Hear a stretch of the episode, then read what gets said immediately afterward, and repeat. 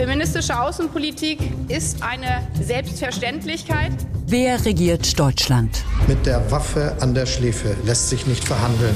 Machtwechsel. Wir sind ja nicht in die Regierung eingetreten, um beliebt zu werden. Sie verlieren mittlerweile, Herr Bundeskanzler, den Bezug zur Realität in unserem Land. Machtwechsel. Mit Dagmar Rosenfeld und Robin Alexander.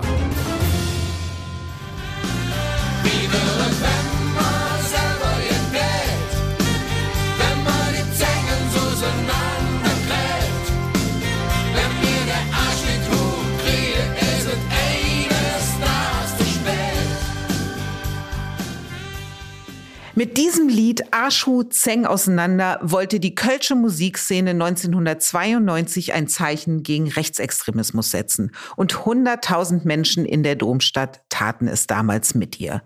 Köln war laut, in München und in anderen Städten wurde mit Lichterketten stumm protestiert. Wir wollten mit der Aktion sehen, ob diejenigen, die vor den Asylheimen grölten, wirklich die Avantgarde der schweigenden Mehrheit waren oder doch eher eine kleine Gruppe. So hat es der damalige Mitinitiator der Münchner Lichterketten und der heutige Chefredakteur der Zeit Giovanni Di Lorenzo unseren Kollegen vom Spiegel gesagt.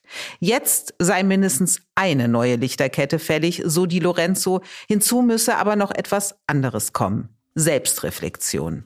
Wie es um die Selbstreflexion der Ampelregierung bestellt ist, darum geht es in dieser Folge von Machtwechsel. Und um die zwei großen Wies, vor denen die Bundesregierung steht. Dem nationalen Wie, nämlich wie umgehen mit der AfD und dem internationalen Wie umgehen mit einem möglichen US-Präsidenten Donald Trump. Außerdem sprechen Robin und ich über die zwei Ks, über die Grüne und SPD mit der FDP streiten. Kindergeld und Kinderfreibetrag. Rechte, populistische, schlechte Laune-Parteien kennen wir in Finnland, in Schweden, in Dänemark, in Norwegen, in den Niederlanden, in Österreich und auch bei uns. So Bundeskanzler Olaf Scholz im vergangenen Jahr im ARD-Sommerinterview. Ich sage es in aller Deutlichkeit und Härte. Rechtsextremisten greifen unsere Demokratie an. Sie wollen unseren Zusammenhalt zerstören. So Bundeskanzler Olaf Scholz vor wenigen Tagen, bezugnehmend auf das rechtsextremistische Treffen in einem Potsdamer Hotel, an dem auch Vertreter der AfD teilgenommen haben und auf dem über Zwangsausweisungen von Menschen mit Migrationshintergrund gesprochen wurde. Robin, zwischen schlechte Laune und Angriff auf unsere Demokratie, da liegt ja in der Kommunikation ein Universum. Offenbar hat sich Scholz für eine andere Wortwahl jetzt entschieden.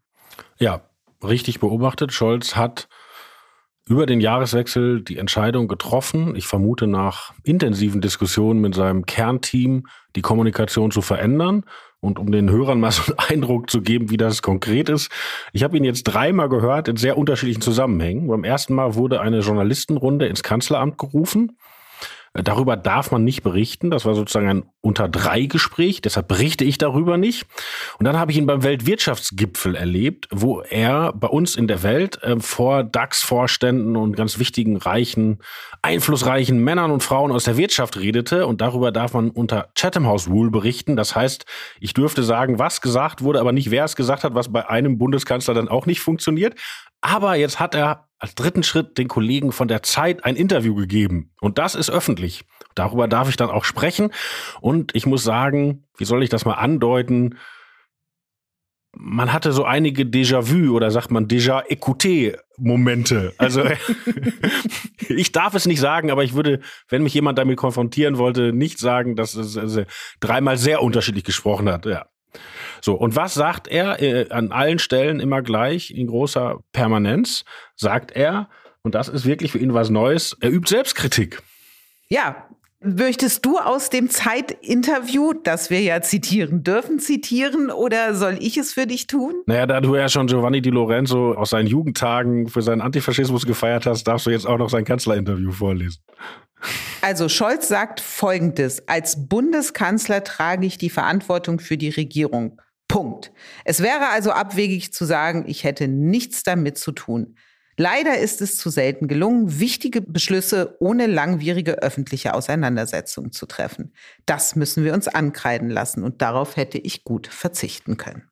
Und dann fragen ihn die Kollegen, ist das eine Form von Selbstkritik? Und er sagt, ja. Aber wenn man genau hinhört, ist es eigentlich gar keine. Genau. Das ist wirklich lustig.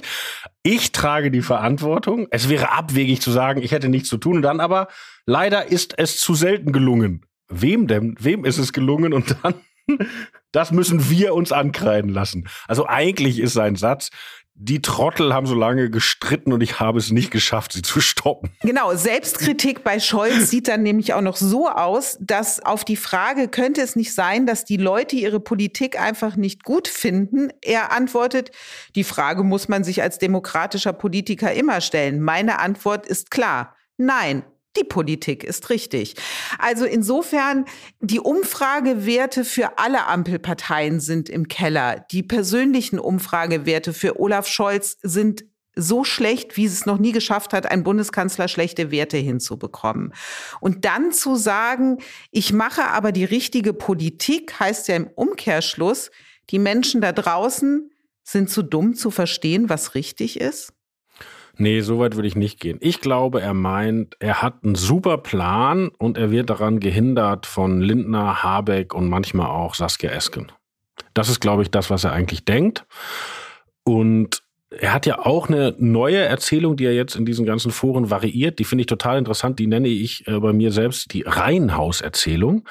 also, also die, die These ist echt wirklich interessant. Also er sagt, unsere Gesellschaft hat an Integrationskraft auch gegenüber sich selbst verloren. Also er meint damit, in unserer Gesellschaft lebt man so vor sich hin und kommuniziert vor sich hin und ist gar nicht mehr mit anderen im Austausch. Ja, also was man früher schon in der Kirchengemeinde besprach oder im Sportverein oder auf Arbeit, da die Milieus so auseinanderfallen, sind die Milieus gar nicht mehr im Gespräch und der eigentliche gesellschaftliche Dialog beginnt erst im Koalitionsausschuss. Das sagt er ja wörtlich fast in der Zeit. So, und das ist natürlich, das hat etwas, was ihn entschuldet. Ne? Also, dann ist halt, hat die Gesellschaft so entwickelt, ist auch nicht alles dran falsch.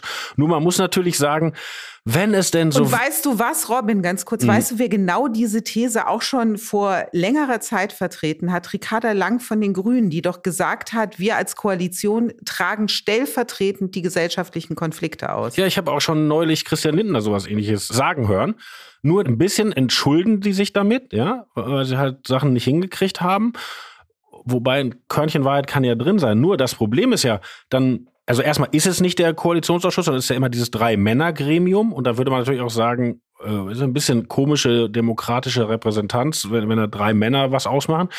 Und dann ist ja, wenn sie es denn dann aushandeln würden, dann wäre ja okay also das Problem ist ja nicht, dass Christian Lindner und Robert Habeck mit unterschiedlichen Meinungen in die Treffen im Kanzleramt gehen, sondern dass sie mit unterschiedlichen Meinungen wieder herauskommen.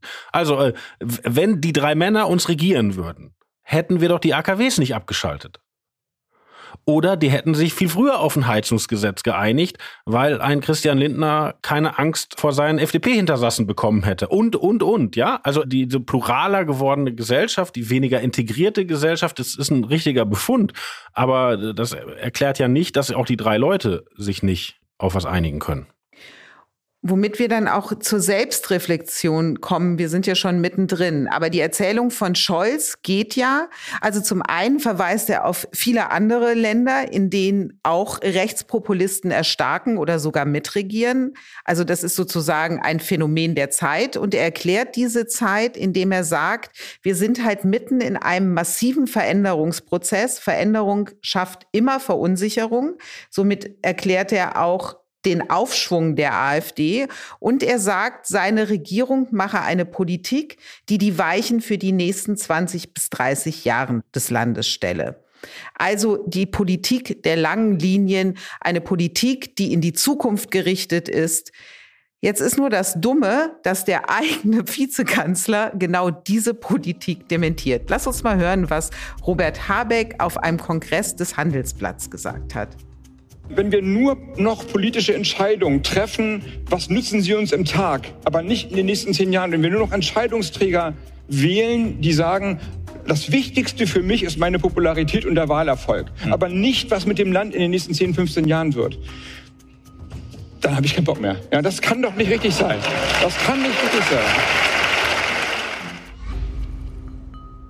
Also mal abgesehen, Robin, dass Habeck, finde ich, sich wie ein trotziges Kind aufführt, das droht so lange die Luft anzuhalten, bis es seinen Willen kriegt. Und ich Bock oder nicht Bock keine Kategorie für einen Minister finde, ist doch die Diskrepanz in der Beurteilung der Regierungsarbeit verblüffend oder entlarvend, je nachdem, wie du es nennen willst. Also ein Kanzler, der sagt, ich mache hier Politik der langen Linien auf die nächsten 20 bis 30 Jahre und ein Vizekanzler, der sich öffentlich darüber beschwert, dass nur die Tagespolitik in Tagen gedacht wird und dass es nur um die eigene Repräsentanz beziehungsweise Wiederwahl geht.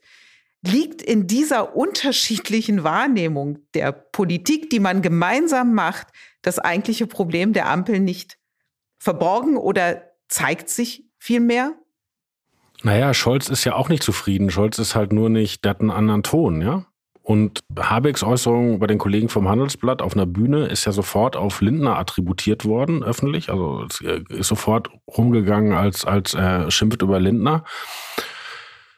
Ja, also die Ampel ist ja angetreten, damit zu sagen, Merkel hat zu viel in Stimmung rein entschieden, es ist zu viel liegen geblieben in diesem Land und wir müssen strukturelle Entscheidungen treffen, die sich dann halt erst in ein paar Legislaturperioden auszahlen. Und ich denke, Habeck hat gerade im Kopf, der muss ja die Entscheidung treffen für die Finanzierung dieser ganzen Gaskraftwerke. Ja? Also ähm, da wir ja an einem forcierten Kohleausstieg arbeiten und die Erneuerbaren selbst bei dem tatsächlich sehr viel schnelleren Tempo des Ausbaus, das die Ampel jetzt eingeschlagen hat, die Erneuerbaren alleine werden das nicht bringen, weil du halt, äh, wenn kein Wind und kein Sonne ist, was anderes brauchst, müssen, ich glaube, 40, ne? 40 neue Gaskraftwerke gebaut werden und die Industrie weigert sich noch, die zu bezahlen, weil sie sagen, das rechnet sich nicht, weil das halt nur so ein Backup ist. Und wenn eure schönen Renewables laufen, dann verdienen wir nichts mit unseren Gaskraftwerken. Und da läuft gerade der Aushandlungsprozess wie viel Geld die Regierung da wieder auf den Tisch legt. Und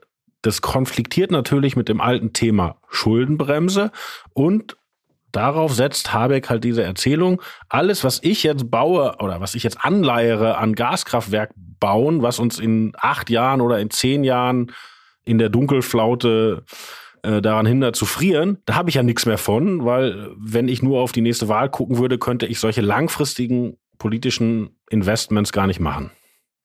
Naja, aber der Kanzler sagt ja auch, seine Politik ist an sich, in sich ein langfristiges Investment und deswegen, weil die Erfolge hier und heute nicht spürbar sind, sondern in die Zukunft gerichtet, erinnert sei an das ökologische Wirtschaftswunder, was er prognostiziert hat, gibt es jetzt die Verunsicherung. Der Scholz ist da der klassischere Kommunikator. Scholz sagt, äh, Zuversicht verbreiten gehört zum Regieren dazu. Ja, also das ist einfach Teil des Jobsbeschreibung, dass der Kanzler sagt, unser Plan ist gut, unser Plan funktioniert. So. Und wie Habeck sich beim Hadern und wenn du jetzt böse sein willst, auch beim Jammern erwischen zu lassen öffentlich. Das ist ja, das ist ja was Neues. Also Habeck hat ja diese Idee, darüber entsteht Authentizität und Vertrauen. Also wenn du sozusagen siehst, die Politiker äh, leiden auch, dann, dann fühlst du dich denen irgendwie, nimmst du die ernster. Ja, da ist Scholz Kommunikation viel, viel klassischer. Robin, lass uns mal auf die Themen gucken, konkret, die die Ampel angegangen ist und die Scholz als erfolgreiche Politik wertet und die auch als eine Politik wertet, die die Unzufriedenen abholen kann. Fangen wir an mit dem Thema irreguläre Migration. Da ist ja jetzt ein weitreichendes Gesetz verabschiedet worden. Scholz sagt, ein so weitreichendes Gesetz, wie es keine CDU-geführte Regierung, kein CDU-Innenminister je hinbekommen hat. Ja, das ist einerseits richtig, es sind sogar mehr als ein Gesetz. Andererseits, warum hat die Union das nicht hinbekommen? Weil die SPD sie gehindert hat. Also die SPD war ja die Partei in der großen Koalition, die immer in diesen Fragen gesagt hat, geht nicht, geht nicht. Und dann fand ich auch, dass Scholz es sich ein bisschen einfach macht, wobei ich auch glaube, auch das fällt in die Kategorie halt äh, Zuversicht verbreiten, die ich gerade beschrieben hat. Er sagt ja, wir haben das jetzt gemacht, uns ist eine Menge gelungen. Und tatsächlich, wenn, dann ist es gerade erst gelungen, weil die Gesetze wurden ja erst in der vergangenen Woche geändert. Also die haben bis Mitte der Legislaturperiode gebraucht, die Gesetze zu beschließen, mit denen jetzt zum Beispiel diese Chipkarten eingeführt werden können, dass Asylbewerber, die noch nicht anerkannt sind, kein Geld bekommen, sondern darüber halt Sachleistungen holen. Das fängt jetzt erst an. Das Gesetz ist noch nicht immer durch den Bundesrat, glaube ich.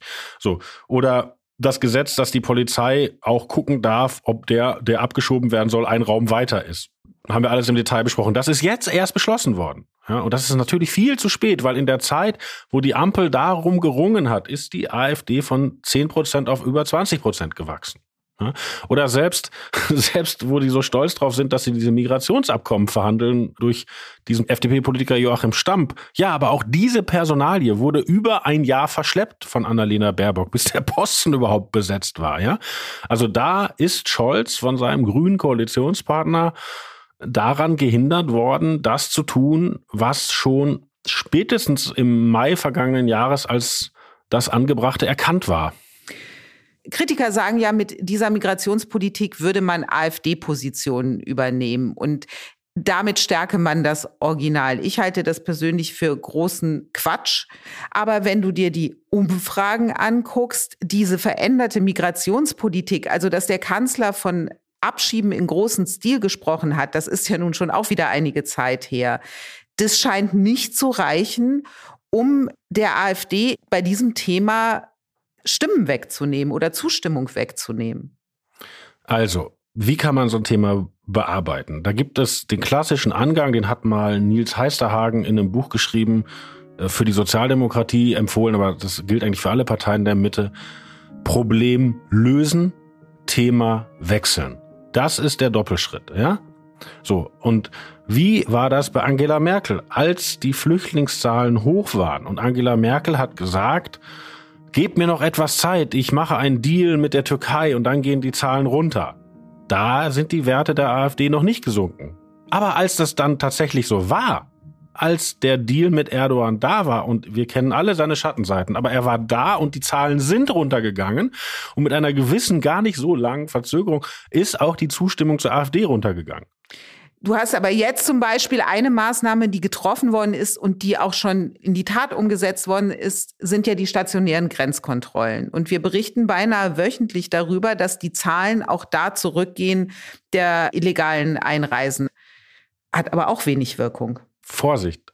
Also erstmal brauchen die Leute das Signal, die Regierung möchte die Ordnung behalten oder zurückgewinnen. Das tut sie. Ja. Ja, und deshalb war ja, also Scholz hat doch das Spiegel-Interview, was ihm so viel Ärger mit den eigenen Leuten gemacht hat, hat er ja dann nicht aus Spaß gemacht, sondern weil er so ein Signal glaubte, so deutlich senden zu müssen. Und so ein, also die, die Mitte kann nicht auf Ordnungssignale verzichten. Es ist eine absolute Torheit, dies zu tun. Und da bin ich ganz bei dir. Ich war auch erschüttert. Ich meine, wir haben ja schon mal drüber gesprochen, wie töricht es ist, von Saskia Esken einen SPD-Parteitag damit zu gestalten. Friedrich Merz ist auch ganz schlimm rechts und ist eigentlich nur so eine Mildvariante der AfD. Fürchterlich. So, jetzt gibt es diese Demonstration gegen die AfD und Luisa Neubauer, die ich ja eigentlich schätze, schreibt hinterher auf Twitter, ja, aber wir sind auch gegen, ich krieg's gar nicht mehr hin, aber sozusagen gegen rechte Tendenzen in der Mittepolitik. So nach dem Motto, auch Olaf Scholz ist nur eine Variante, ja. Und um der Torheit wirklich die Krone aufzusetzen, Patrick Barners von der FAZ versucht eine Argumentation, dass die Deportationsfantasien der AfD und identitären Knallchargen in dieser Potsdamer Edelbude, dass die auch nur sozusagen etwas weiter gedacht wären als die Ansage des Kanzlers, man müsste im großen Stil abschieben. Und das alles rückt die Mitte nach rechts und verharmlost rechts. Und das ist falsch und das ist kontraproduktiv. Und ich denke immer, der Groschen muss irgendwann fallen. Wann hören die auf damit? Aber noch ist das nicht erreicht. Ganz im Gegenteil, lieber Robin. In dem Kontext, was die Proteste auf den Straßen in den vergangenen Tagen und am vergangenen Wochenende anging, auf der Internetseite der SPD-Bundestagsfraktion ist zu lesen, die SPD-Fraktion ist der Meinung, wir brauchen einen Aufstand der Anständigen in der gesamten Republik gegen den massiven Rechtsruck, der derzeit im Land stattfindet. Da sind zwei Punkte problematisch dran.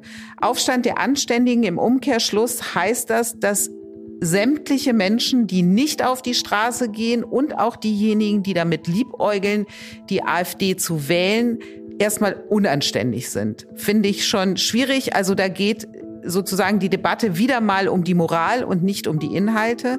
Und das andere ist massive Rechtsruck dass da auf der Straße was durcheinander gerät zwischen rechts, rechtsaußen, rechtsextremistisch geschenkt, aber dass auch die politischen Profis von Rechtsruck reden und es geht hier um Rechtsextremismus, da liegt ja noch mal ein großer Unterschied zwischen. Ja, da haben wir ja auch bei uns in der Welt lange drüber diskutiert. Ich bin nicht sicher, ob ich es so kritisch sehe. Aufstand der Anständigen ist ja ein Gerd Schröder Zitat. Also kommt aus einem Sozialdemokraten, der sich immer in der Mitte verortet hat. Und also ich finde, sich mit Leuten zu treffen und dazu verabreden, wie kann man Ausländer außer Landes schaffen im großen Stil oder auch Deutsche, die irgendwie anders aussehen, das ist unanständig. Ja, und das andere ist, es, es gibt eine Verwischen der Begriffe rechts und rechtsextrem. Das ist auch töricht und teilweise ist intentional.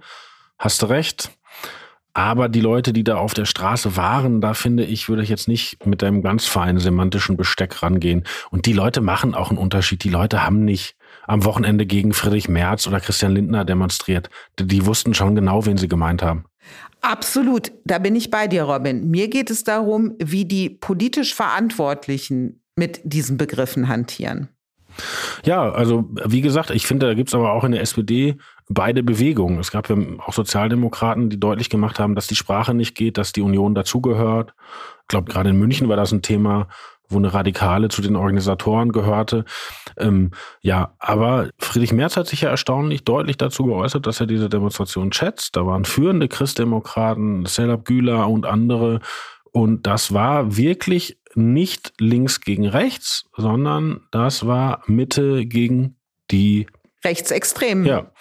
Und ich glaube, das sollte man sich weder von links noch von rechts anders einreden lassen.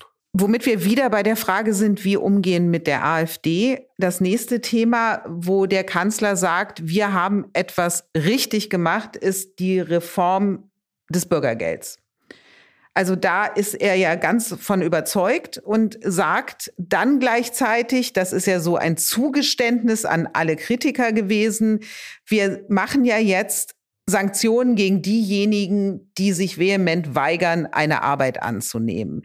Das Grundproblem, was ich beim Bürgergeld sehe, nämlich, dass man den sogenannten Vermittlungsvorrang abgeschafft hat. Also es nicht mehr darum geht, Leistungsbezieher möglichst schnell in Arbeit zu vermitteln, so wie es ja bei der Hartz-Gesetzgebung war. Da gab es eine Verpflichtung, jede zumutbare Arbeit anzunehmen. Das ist ja nun weg und der Fokus wird auf Aus- und Weiterbildung gerichtet die Symbolik mit den Sanktionen gegen Arbeitsverweigerer, das ist doch Übertünchen von einer Reform, die doch den Grundsatz verändert hat. Und da kann der Kanzler jetzt noch so viel den Luther geben und von der sittlichen Pflicht zu arbeiten sprechen. Es funktioniert nicht.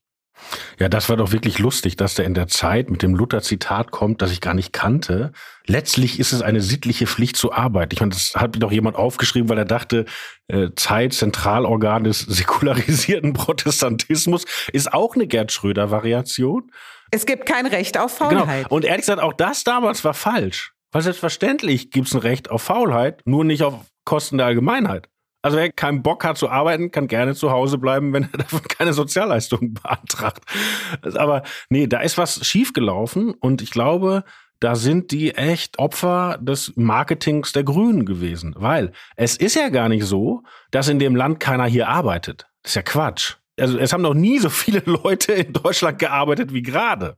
Wenn überhaupt, dann gibt es ein Problem, dass eine Menge Leute nicht mehr so viel arbeiten. Also wir haben verdammt viele Leute mittlerweile in Teilzeit und die Gesamtstunden, die diese vielen Menschen arbeiten, sind nicht so gestiegen wie eben die Anzahl der Menschen. Also äh, es ist nicht so, dass keiner mehr arbeitet. Und auch der Kern des Bürgergelds ist ja gar nicht das bedingungslose Grundeinkommen geworden, von dem die Grünen mal geträumt haben. Es klingt nur so. Es klingt so. Bürgergeld klingt eben nicht wie Sozialhilfe, sondern klingt so, jeder hat ein Recht darauf. Und dass ja die Debatte auch ging, dass sie sich so gefeiert haben für den Verzicht auf Sanktionen, hat halt in der Bevölkerung weitgehend den Eindruck erweckt, die Leute, die nicht arbeiten, liegen der SPD mehr am Herzen als die Leute, die arbeiten. Und das ist für die SPD tödlich. Und das haben sie spät geschnallt. Aber sie haben es geschnallt und jetzt steuern sie mit Mann und Maus gegen. Also äh, Hubertus Heil in, in der Bildzeitung drei Tage lang, glaube ich, jetzt aber Sanktionen und wer jetzt nicht arbeitet, der kriegt ganz schlimme Sanktionen und, und jetzt haben sie es auch ja auch gesetzlich nochmal nachgeschärft. Also jetzt laufen sie mit Mann und Maus in die andere Richtung. Wenn wir schon bei Sozialleistungen sind, lass uns ins Hinterzimmer gehen und über das Kindergeld sprechen. Im Hinterzimmer. Ja, Robin, die Ampel streitet mal wieder. SPD und Grüne generieren sich jetzt als Stimme des Durchschnittsverdieners und werfen der FDP vor, Politik für die Besserverdiener zu machen. Der Grund? Christian Lindner will den Kinderfreibetrag von derzeit 6.384 Euro auf 6.612 Euro anheben. Jetzt ist schon die Formulierung, Christian Lindner will, eigentlich eine falsche, weil das hat die Koalition gemeinsam beschlossen. Das ist auch so durch den Haushaltsausschuss durchgegangen. Und jetzt, wo es verabschiedet ist, fallen SPD und Grünen auf, dass sie das irgendwie falsch finden. Ja, das hat eine witzige Vorgeschichte. Ähm, Im September 2022 gab es doch diesen legendären äh, Koalitionsausschuss, der, der das dritte Entlastungspaket gebar. Und äh, in diesem dritten Entlastungspaket, der, das war ja dann hinterher so ein Geben und Nehmen, also wer kann hier noch was für seine Leute rausholen, kam man auf den Trichter, eine Kindergelderhöhung vorzuziehen. Und da war schon so witzig, äh, dass die vergessen hatten, dass es Leute gibt, die mehr als zwei Kinder haben. Ja, weil früher war das Kindergeld gestaffelt. Also ich glaube, es war 219 Euro erste Kind, 219 Euro zweite Kind. Dann stieg es, glaube ich, auf 225 und dann auf 250. Und die, die hatten so ein Papier gemacht nach dem Koalitionsausschuss. Die ersten beiden Kinder bekommen jetzt 250 Euro. Und dann hätte ja das dritte Kind weniger bekommen. Und darauf haben tatsächlich Weltleser aufmerksam gemacht. Weltleser. Und wir haben dann einen Aufschrei auf Twitter und dann haben die auch so gesagt, oh, das haben wir nicht beabsichtigt, haben wir nur vergessen. so, und seitdem gibt's für jedes Kind 250 Euro Kindergeld. Aber der Kinderfreibetrag ist eben nicht angehoben worden. Und Lindner sagt, das hatten wir so ausgemacht, das machen wir jetzt. Aber damit hat Lindner ja einen Punkt. Er sagt ja, das ist verfassungsrechtlich geboten. Ja, natürlich. Es gibt ein Bundesverfassungsgerichtsurteil, dass du in das Existenzminimum der Kinder nicht reinbesteuern darfst, was ich auch extrem plausibel finde, dass du irgendwie erst dein eigenes Kind füttern darfst, bevor du Geld dem Staat gibst. Darauf sollte man sich eigentlich einigen können. Aber es ist ja so irre. Also es gibt ja das Kindergeld, ja, und dann gibt es ja diesen Kinderzuschlag. Ja, so, den musstest du aber bisher beantragen. Und der, der große Plan von Lisa Paus ist ja, das alles zusammenzufassen zur Kindergrundsicherung, wo dann automatisiert der Zuschlag an dich herangetragen wird, wenn du ihn versäumst zu beantragen. Dann wirst du halt aus dem Amt angerufen oder kriegst Text-Messages oder whatever. Hier noch mehr Geld vom Staat, hier drücken. So.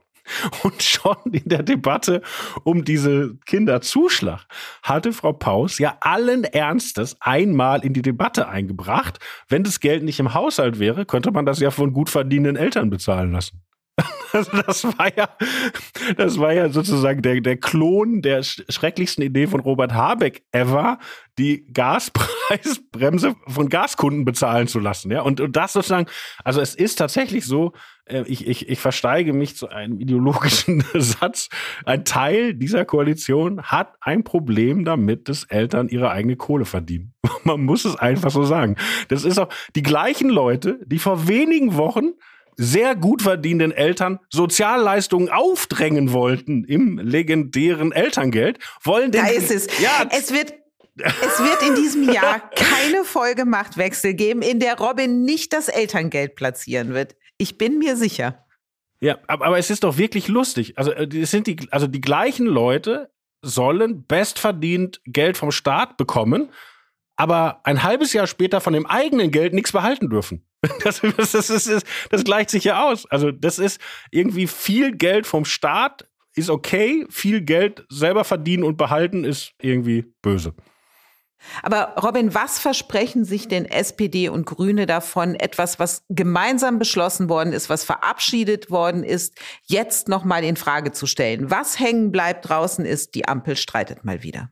Ja, also fairerweise muss man sagen, dass es nicht die Grünen waren und die von mir gerade so kritisierte Lisa Paus war es auch nicht, die zuständige Ministerin. Es war, es war die SPD, genau. aber die Grünen haben sich angeschlossen. Ja, aber also es war ein Ding von Lars Klingbeil und ich glaube, also den geht doch den flattert das Hemd bis zum geht nicht mehr. Ich meine, guck dir die Umfragen an. Und die, die fliegen in diesem Sommer aus Landtagen, wenn denen nichts einfällt. Aber die Lösung, Robin, kann doch nicht sein, wenn denen nichts einfällt, dass sie einen Streit vom Zaun brechen, der am Ende auch wieder mit dem Kanzler nach Hause geht, weil man sagt, der SPD-Kanzler führt nicht, er kann den Laden nicht zusammenhalten. Das Jahr ist wenige Tage alt und schon streiten sie wieder. Ja, ich sag, ich sag ja, es ist Panik. Also es ist das, was wir gerade beschrieben haben. Sie haben gemerkt, in der Bevölkerung setzt sich die Idee fest, sie sind eine Partei für Transferempfänger und nicht mehr für Leute, die, die arbeiten gehen. Und jetzt ist Mann und Maus dagegen. Jetzt wird, wird wie irre in die andere Richtung gerannt. Und deshalb sagt ja äh, Klingbeil, das ist ein Signal an die arbeitende Mitte also mit der, dass auf den Kinderfreibetrag verzichtet wird, als würden die nicht arbeiten. Nein, das Irre ist ja auch, man, man schlägt ja die Hände über dem Kopf zusammen, weil das ist ja wieder, wie du sagst, der nächste Ampelstreit und man denkt sich ja, mach Kinderfreibetrag oder mach nicht, aber regiert halt irgendwie und macht nicht das nächste Fass auf. Aber ja, sie machen es doch. Die Erkenntnis der Woche. Der Ton macht die Musik, aber die Musik will beim Ton des womöglich künftigen US-Präsidenten Trump nicht mitmachen. Die Band The Smiths will verhindern, dass bei Trump-Auftritten künftig ihr Lied Please Let Me Get What I Want gespielt wird. Robin, den richtigen Ton im Umgang mit Trump, den sucht diese Regierung noch. Und was ja das Erschreckende ist, wenn man sich mal umhört bis in höchste Regierungskreise hinein, wie seid ihr denn vorbereitet auf einen nicht unwahrscheinlichen neuen US-Präsidenten namens Donald Trump? Dann ist da großes Schweigen, große Ratlosigkeit. Das höchste der Gefühle, was man zu hören bekommt, ist, dass man mit den Vernünftigen in der Republikanischen Partei ja in Kontakt stehe und da die Beziehungen pflege. Das wäre allerdings schon mehr als beim letzten Trump-Wahlsieg auf den man völlig unvorbereitet völlig. war. Aber diesmal, das ist ja der Unterschied, da sprechen wir gleich ja noch drüber über den Unterschied. Diesmal hat man genug Zeit, sich vorzubereiten. Aber erzähl mal von damals, wie das war. Ja, damals war das wirklich lustig. Damals, das war ja, Trump schlug ja Hillary. Und, und Hillary war ja, so unbeliebt sie in Amerika war, so beliebt war sie in Deutschland, weil alles bereitete sich hier schon auf Artikel vor, hurra, die gläserne Decke ist durchschlagen und eine Frau im höchsten Staatsamt und so weiter. Und ja, man hatte also irgendwie so Hillary-Siegesfeiern organisiert.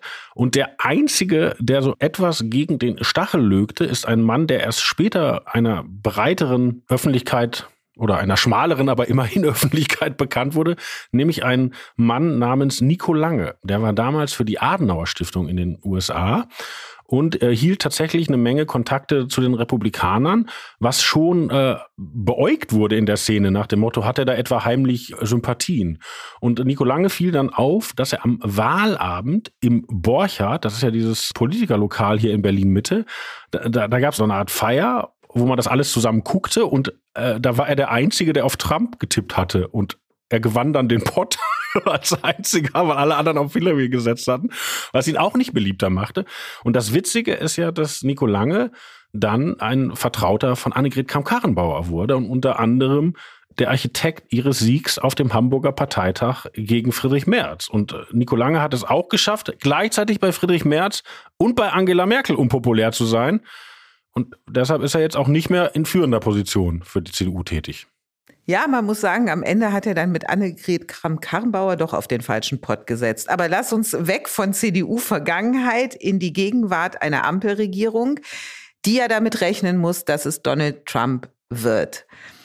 Merkel hat damals, auch wenn völlig unvorbereitet auf diesen Präsidenten, hat er ihr letztlich die Rolle verschafft, dass sie die letzte Führerin der westlichen freien Welt genannt wurde und hat sie ja sehr gestärkt in dieser was heißt Auseinandersetzung? Das, das transatlantische Verhältnis war miserabel, aber man hatte das Gefühl, es gibt den guten Westen noch, den vernünftigen Westen. In diese Rolle wird ein Scholz ja gar nicht schlüpfen können. Naja, das war ja eigentlich, wenn man ehrlich ist, war das ja eine Ostküstenfantasie.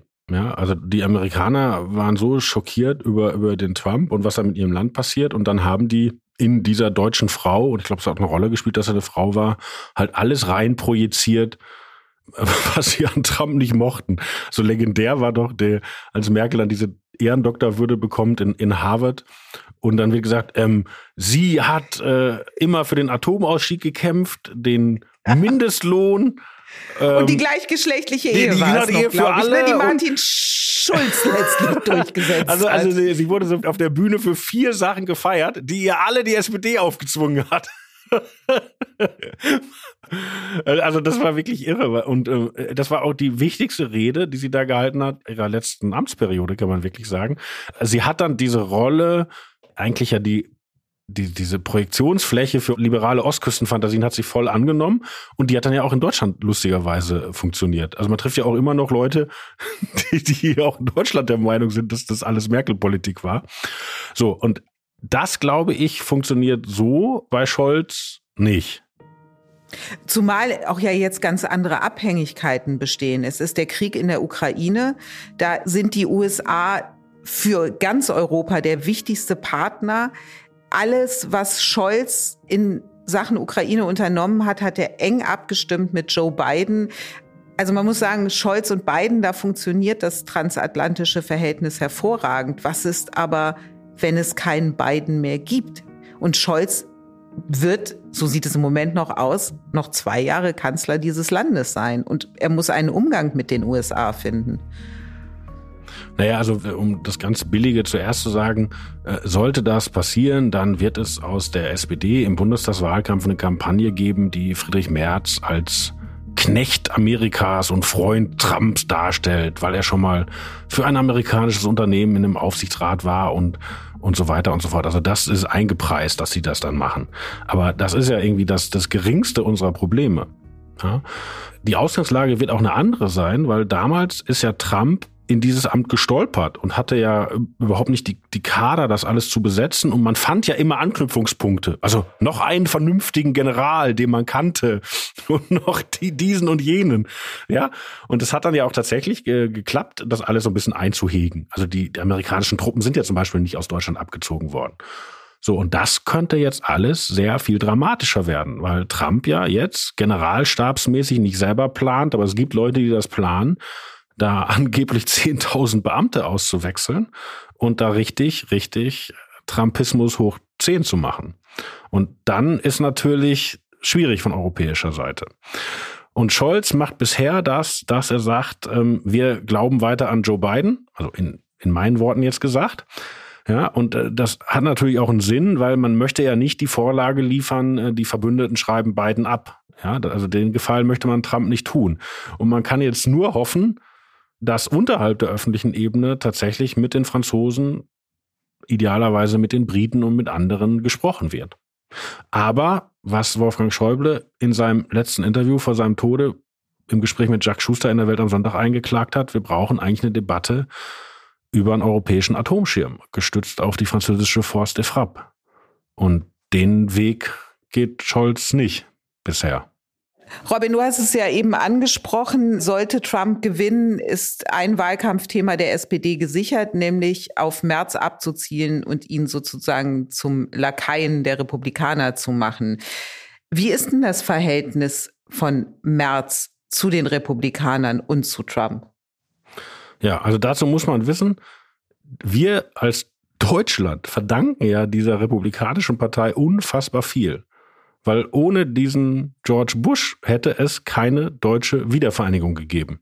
Weil das ist ja die Wahrheit. Also George Bush und Michael Gorbatschow waren dafür und unsere französischen und britischen Freunde hätten gerne zwei Deutschlands behalten. Ja, also wir verdanken dieser Partei sehr, sehr viel.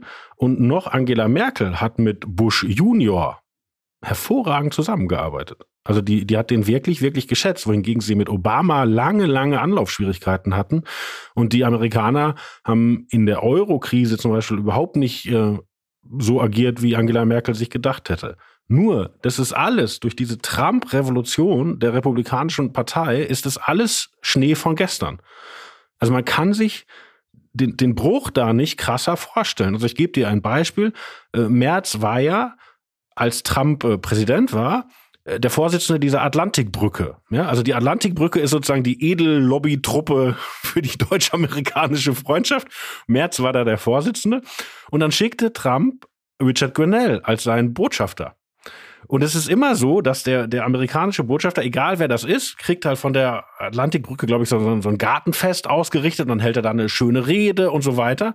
Und Grenell hat ganz lange gezickt, zu diesem Fest zu gehen Und als er da war, wollte er keine programmatische Rede halten, sondern ließ sich, glaube ich, von, von zwei Studenten, wenn ich mich richtig erinnere, interviewen. Und Teil dieses Interviews war, wie wichtig sein Hund für ihn ist und so.